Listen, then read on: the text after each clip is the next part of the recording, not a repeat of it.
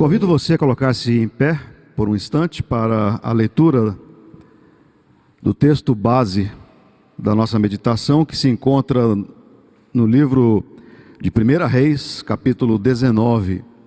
Faremos a leitura dos 15 primeiros versículos do capítulo 19. Nat King Cole foi com toda certeza, nas décadas de 50 e 60, um dos maiores expoentes do jazz norte-americano. Portador de uma voz potente e ao mesmo tempo aveludada, intérprete e exímio pianista, emplacou inúmeros sucessos. Dentre eles, When I Fall in Love, Unforgettable, Smile e Let There Be Love. Talvez você já tenha ouvido várias vezes uma destas músicas.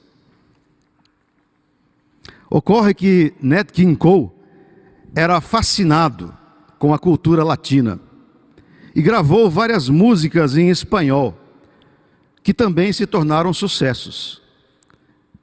Dentre elas, Quizás, Quizás, Quizás, Perfídia e uma em especial, pelo menos a mim, uma que me vinha sempre à mente, todas as vezes em que os meus colegas pastores iniciavam seus sermões e falavam da série deste mês de maio. Durante todo este mês de maio, esta música me vinha à mente. E eu ficava ali me perguntando: será que ele não vai citar Nat King Cole? Cada vez que eu ouvia o tema do mês, não andeis ansiosos. A música de Nat King Cole tomava conta da minha mente, era inevitável. Razão pela qual eu farei a leitura de sua letra em espanhol. E a nossa irmã Mabel, que por certo está nos assistindo nesse momento, terá de me perdoar pelos deslizes na pronúncia. Ansiedade. Quando ouço essa palavra, automaticamente parece que a melodia acontece na leitura. Ansiedade de tenerte em mis braços, musitando palavras de amor. Ansiedade de tener tus encantos e em la boca volver-te a besar. Talvez esteja llorando mi pensamento, mis lágrimas são perlas que caem al mar e el eco adormecido deste lamento hace que este presente em mi sonhar.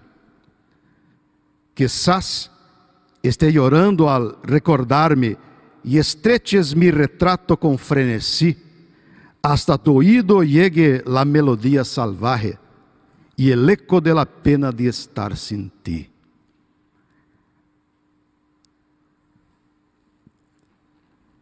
Ao referir-se a vontade de estar junto à pessoa amada, o autor da música, que não é Nat King Cole, mas José Henrique Sarabria, usa a palavra ansiedade, que nesse contexto refere-se a um tipo de sensação, um tipo de sentimento que é comum aos enamorados e que, na verdade, é um misto de saudade e desejo de estar junto à pessoa amada, ansiedade de estar junto à pessoa amada. É como se quisesse dizer algo mais ou menos assim: puxa, estou ansioso por encontrá-la, não vejo a hora disso acontecer. Que ansiedade de que isso aconteça. Nesses casos, a palavra ansiedade é utilizada para descrever um desejo intenso de que algo aconteça e que não há um mínimo de paciência pela espera da solução. Ficamos ansiosos para que aquilo aconteça. É quando dizemos: Estou ansioso pela chegada do produto que encomendei e não vejo a hora dele chegar. Ou ainda, Estou ansioso para saber o que aconteceu na reunião. Usada desta forma, a palavra ansiedade é uma espécie de grande curiosidade e uma consequente falta de paciência para se descobrir alguma coisa. Mas não é desse tipo de ansiedade que a Bíblia trata. Não é sobre esse tipo de ansiedade que estamos tratando ao longo deste mês de maio. Há outros tipos de ansiedade. Há um tipo de ansiedade e que não é revestida de nenhum glamour, como é a ansiedade romântica de estar junto à pessoa amada, cantada por Nat King Cole, por exemplo. Trata-se dos transtornos de ansiedade. Não tem nada glamuroso nisso. Não há nada romântico nisso. Os transtornos de ansiedade são um conjunto de doenças psiquiátricas. Durante as crises de ansiedade, as pessoas não conseguem se ater ao tempo presente. E assim, tudo é motivo de extrema preocupação, extrema preocupação e exagerada preocupação com aquilo que se refere ao futuro, especialmente. E isso torna-se continuamente um problema na vida da pessoa.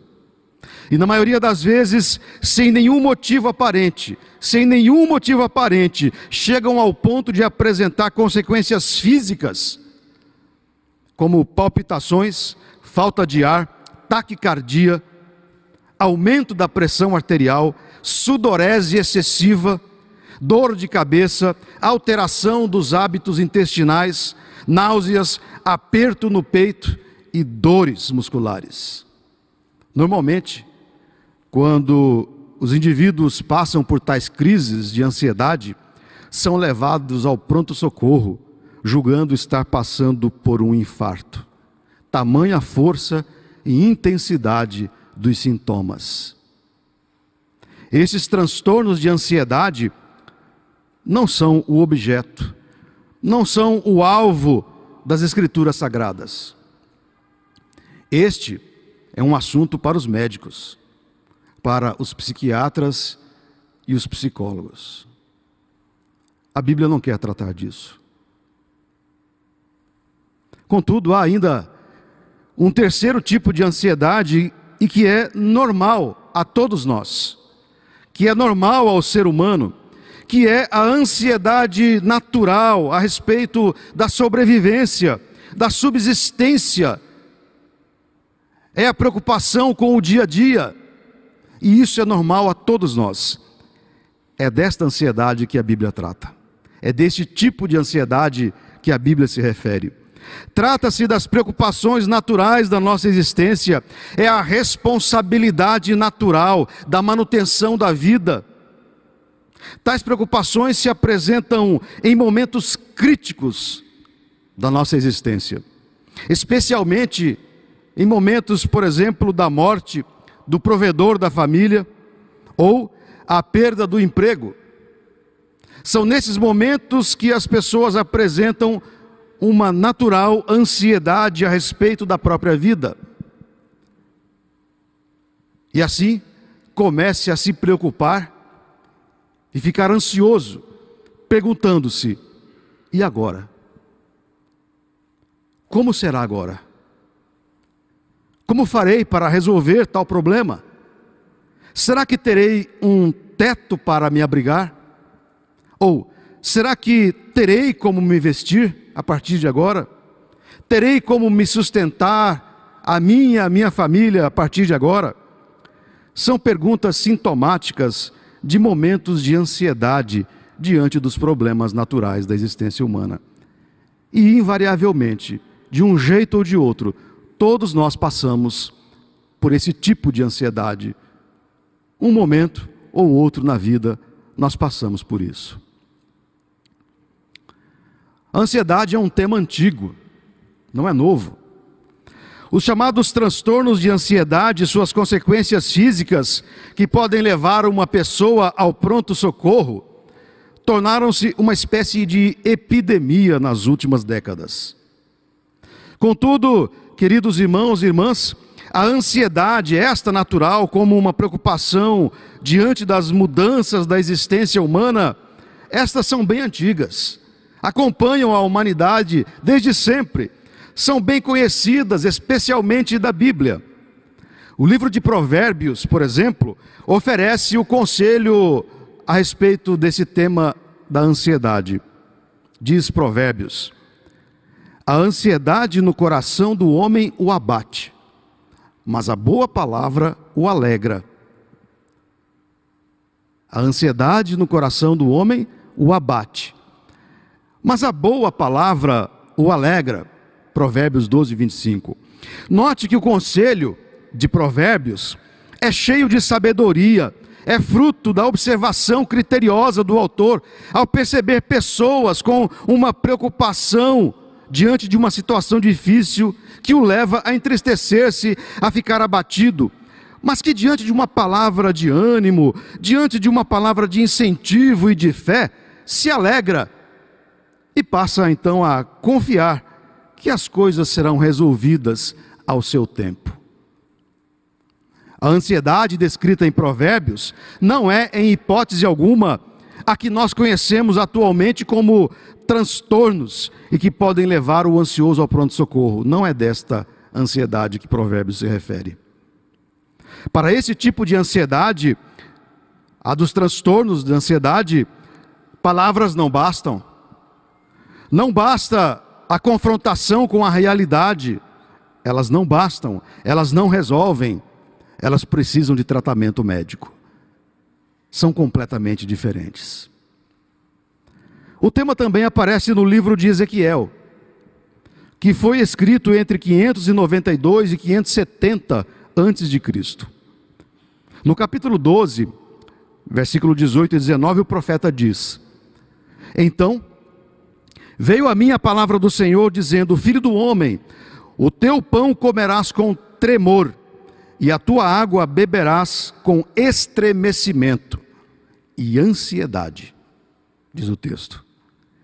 E dirás ao povo da terra: Assim diz o Senhor Deus acerca dos habitantes de Jerusalém, na terra de Israel: O seu pão comerás com ansiedade, e a sua água beberão com espanto, pois que a sua terra será despojada de tudo quanto contém, por causa da violência de todos que nela habitam. O contexto deste pequeno trecho, o contexto era o cativeiro do povo de Deus na Babilônia. Portanto, nada mais natural que a preocupação com a manutenção da vida gerasse um sentimento de ansiedade. Para o povo escravo na Babilônia, era perfeitamente previsível que se experimentasse o sentimento de ansiedade, afinal, oprimidos e cativos na Babilônia, preocupavam-se Será que seus algozes lhes dariam ao menos a comida para a manutenção da vida? Será que os babilônios lhes fustigariam com violência e os levassem à morte? Todo esse tipo de dúvida e incerteza gerava ansiedade. Todas essas coisas estavam no âmbito da existência, da sobrevivência, o que gera a ansiedade natural. Dentro desta perspectiva, de que a ansiedade era um sentimento conhecido e experimentado por uma pessoa diante de um evento qualquer que pudesse alterar o rumo de suas vidas, podemos avaliar personagens bíblicas que passaram por tal experiência. Eu os convido então a, nesta hora, olharmos para a vida de Elias. Texto que nós lemos no início. Veremos a intensa experiência de ansiedade que viveu este profeta. Embora a palavra ansiedade não apareça no texto, base de nossa meditação, perceberemos que o profeta experimentará este sentimento de uma maneira muito intensa. O que comprova que, de fato, a chamada ansiosa solicitude pela vida é um tema muito antigo, vivido e experimentado por várias personagens bíblicas. Vejamos então o contexto o chamado pano de fundo da história que conduziu Elias a experimentar, num determinado momento de sua vida, o sentimento da ansiedade. Como foi isso? O profeta Elias exerce o seu ministério no período em que Acabe é coroado rei sobre Israel. eles aparecem e rompem na Bíblia no mesmo tempo e no mesmo período: Acabe e o profeta Elias. Diz o texto em 1 Reis, capítulo 16, versículo 30: Acabe fez o que era mal perante o Senhor, mais do que todos os que foram antes dele. Mas afinal, o que foi que fez de tão mal o rei Acabe? Ele andou nos pecados de outro rei, Jeroboão, aquele que fez os bezerros de ouro. Ou seja, Acabe tornou-se idólatra, assim como Jeroboão. Ele caminhou pelas mesmas, pelas mesmas sendas de Jeroboão. Acabe tomou para si como mulher a Jezabel, uma mulher também idólatra e que não era israelita, mas descendente dos sidônios, o que para os judeus era um grande problema e um pecado. Acabe, além de ser idólatra, ter casado com uma idólatra, serviu a Baal, o Deus de Jezabel, sua mulher. Acabe ainda, segundo as escrituras, fez um poste ídolo, uma escultura, e o adorou. É neste contexto de pecados do rei Acabe que aparece o profeta Elias. Elias está presenciando tudo isso que Acabe faz. Num primeiro momento, Elias aparece e prediz que se abaterá uma grande seca sobre Israel. E então a seca chega e Deus retira o profeta para uma região onde havia água e onde ele era alimentado diariamente por corvos que lhe traziam pão e carne diariamente. Um milagre. Ele previu a chuva e ela veio. Depois o profeta é vi... a seca e ela veio. Depois o profeta é visto operando vários milagres diante deles, multiplicando a farinha e o azeite de uma viúva, alimentos multiplicados que os manteve vivos. Depois, orando a Deus, o profeta ressuscita o filho da viúva que havia morrido.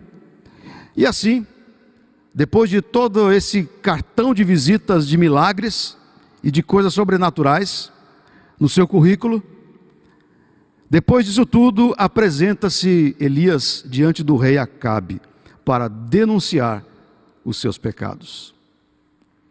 Cheio de fé, e certeza de que falava e agia em nome de Deus, e diante do rei Acabe, o profeta Elias desafia os 450 profetas de Baal, Deus de Jezabel, para uma prova da existência de Deus.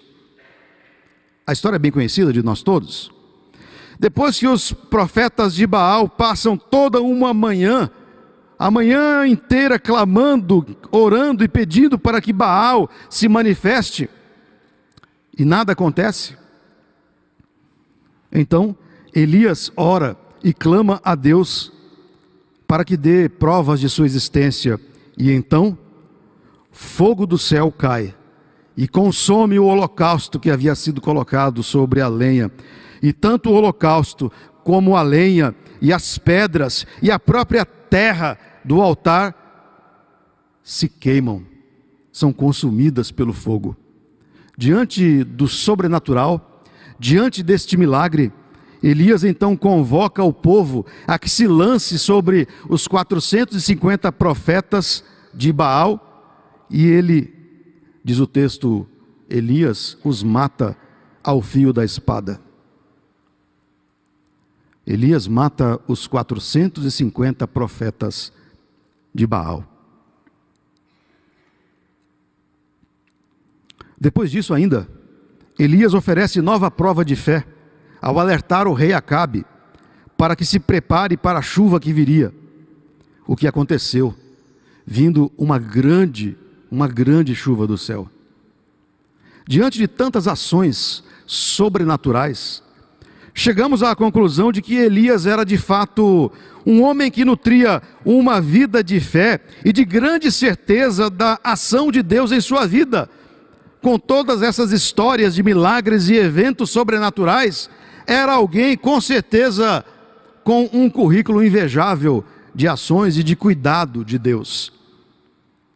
Percebe-se assim que Elias era convicto de que sua vida estava nas mãos de Deus e que o Senhor o conduzia, cabendo a ele apenas confiar nesta ação sobrenatural e milagrosa de Deus. Era Elias era o que podemos chamar de um homem de fé. Mas como se diz no popular hoje, só que não.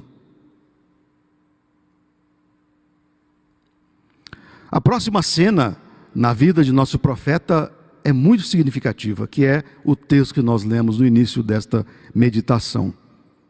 1 Reis, capítulo 19, versículos 1 ao 15.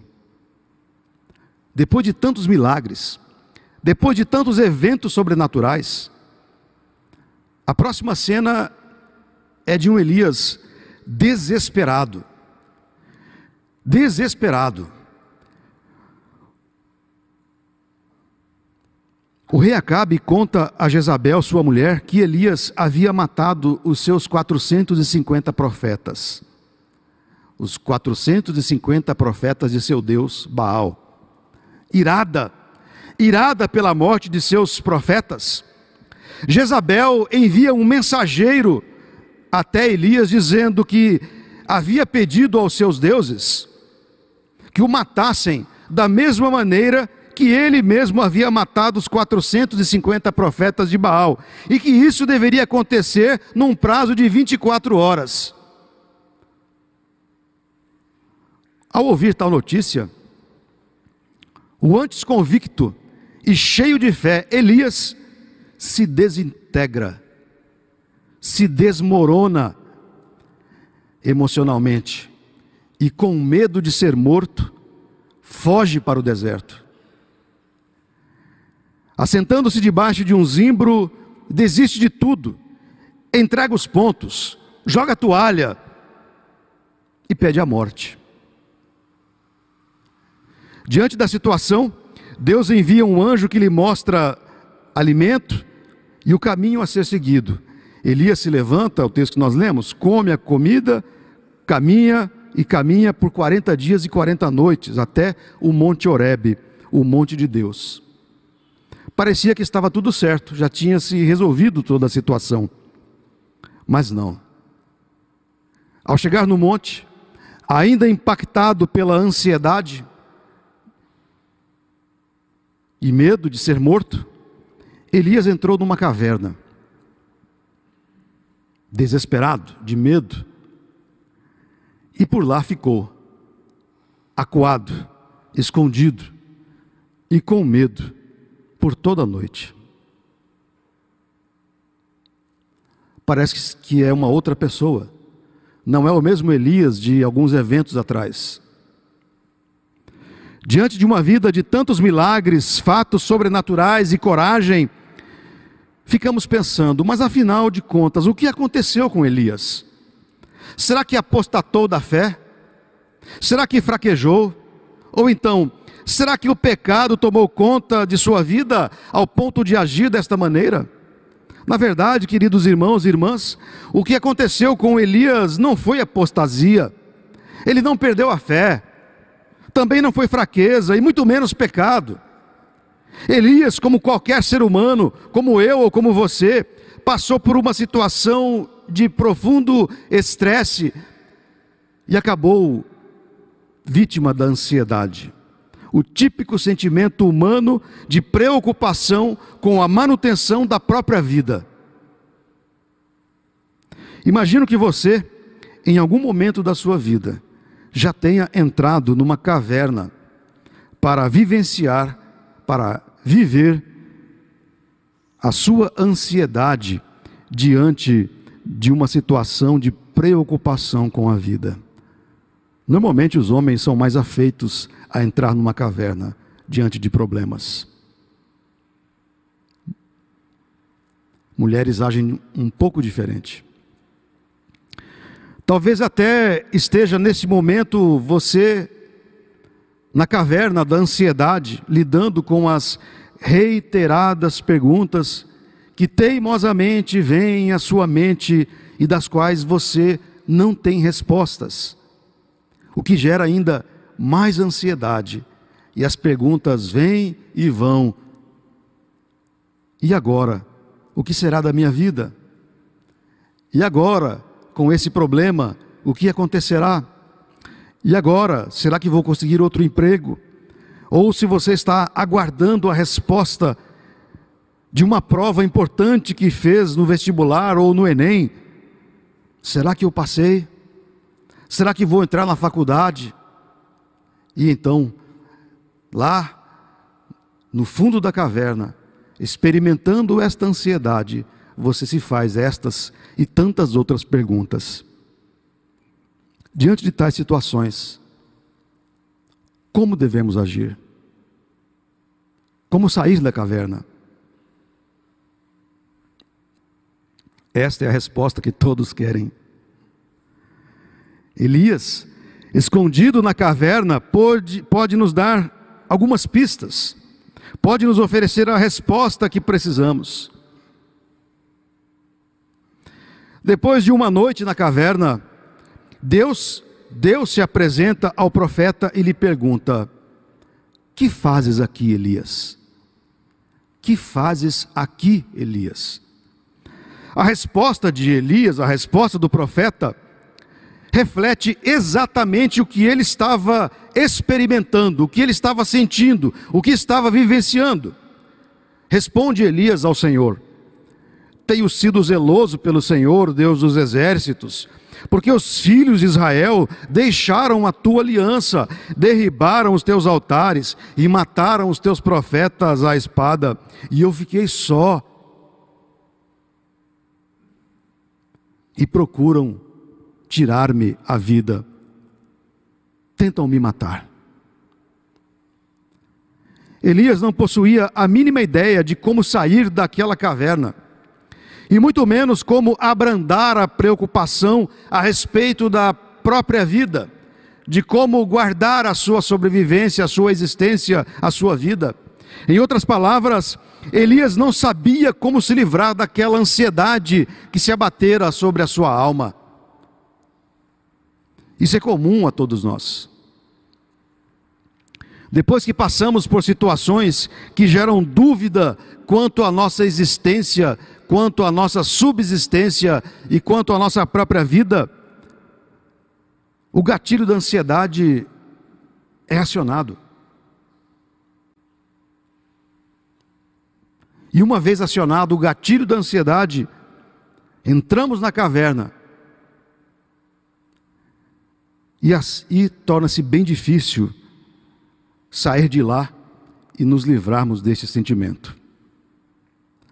O que ocorreu na caverna com Elias é que não foi ele quem buscou a solução para a sua ansiedade. Esta é uma pista. Não foi Elias quem buscou sair da caverna.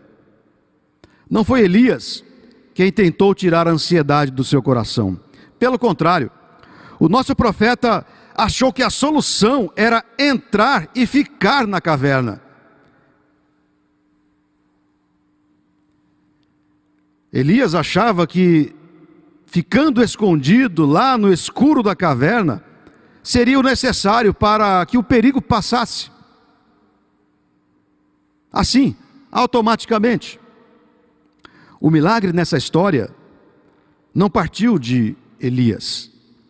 O milagre nessa história é que foi Deus quem entrou na caverna, a fim de tirar Elias lá de dentro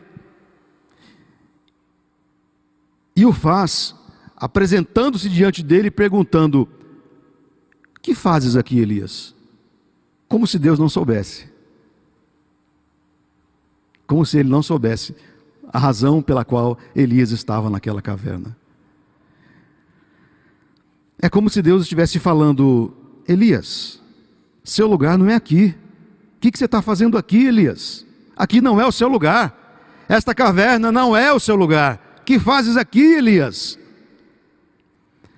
Em boa parte das circunstâncias difíceis da vida, nos esquecemos de que Deus pode agir quando menos esperamos, e assim, além de ansiosos, nos tornamos autossuficientes, porque achamos que somos nós que resolvemos os nossos problemas.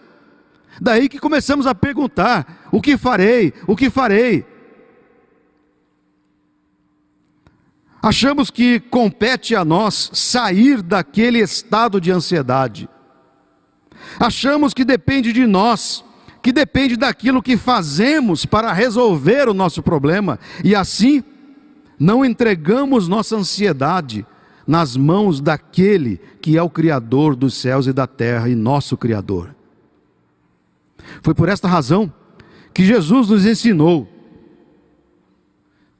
que devemos olhar para os lírios do campo e perceber que é Deus quem cuida deles. E assim também cuidará de nós. É, pois, uma questão de fé, uma questão de confiança e uma questão de tranquilidade na ação de Deus. Foi Jesus também quem nos advertiu a que apenas e tão somente buscássemos o reino de Deus. Façam isso. E as demais coisas, aquelas que geram em nós ansiedade, as demais coisas, elas nos serão acrescentadas de maneira graciosa por Deus. Buscai, pois, em primeiro lugar, o reino de Deus, e as demais coisas que geram ansiedade acontecerão o que Elias fez na caverna para diminuir as, a sua ansiedade? Nada. Elias não fez nada. Foi Deus quem interveio.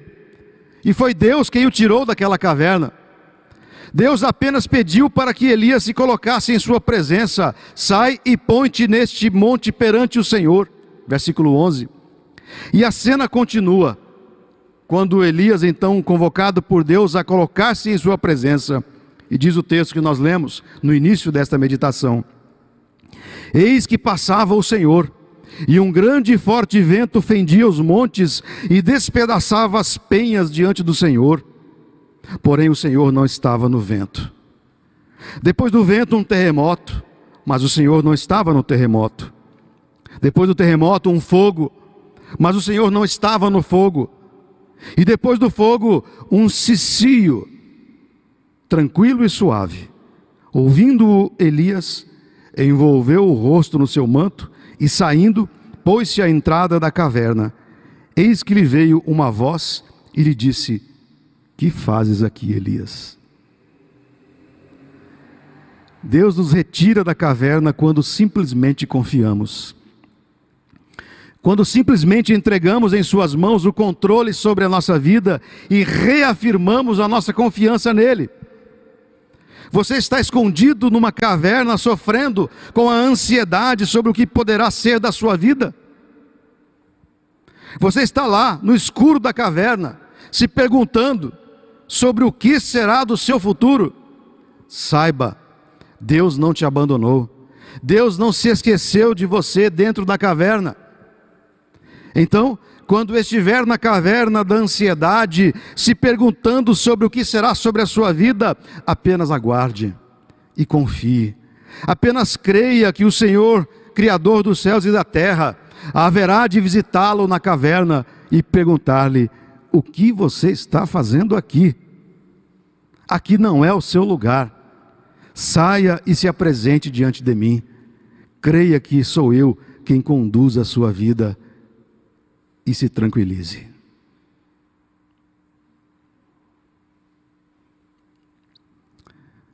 Concluo.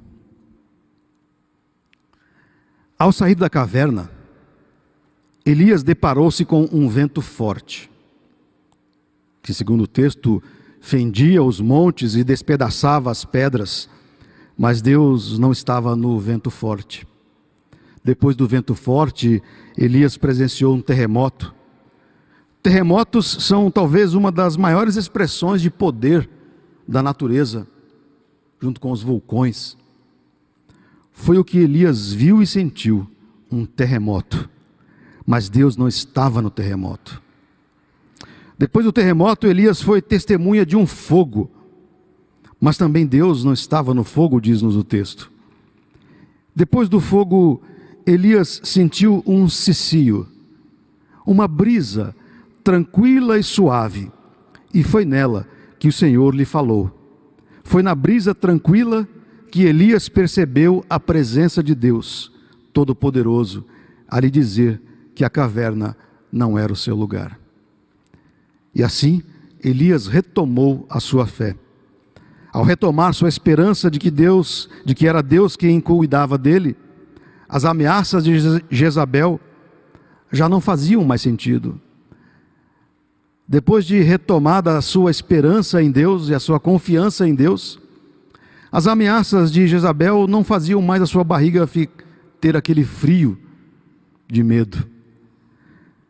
Caso você esteja no escuro frio da caverna, lembre-se também do apóstolo Paulo, que nos alerta em Romanos capítulo 8. E eu concluo com a leitura deste texto, que diz assim: Quando você estiver lá na caverna da ansiedade, lembre-se também deste texto. Que diremos, pois, à vista destas coisas que geram ansiedade em nós? Se Deus é por nós, quem será contra nós?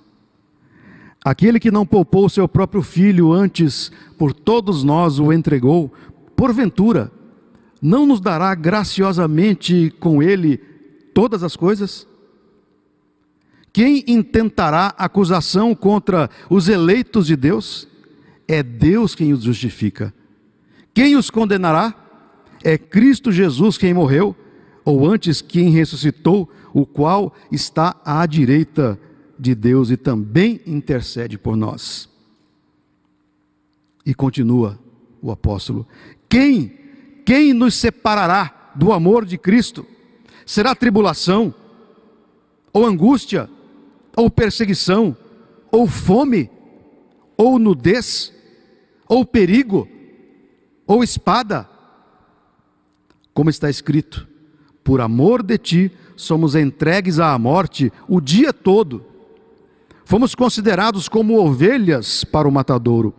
Em todas estas coisas, porém, somos mais que vencedores por meio daquele que nos amou.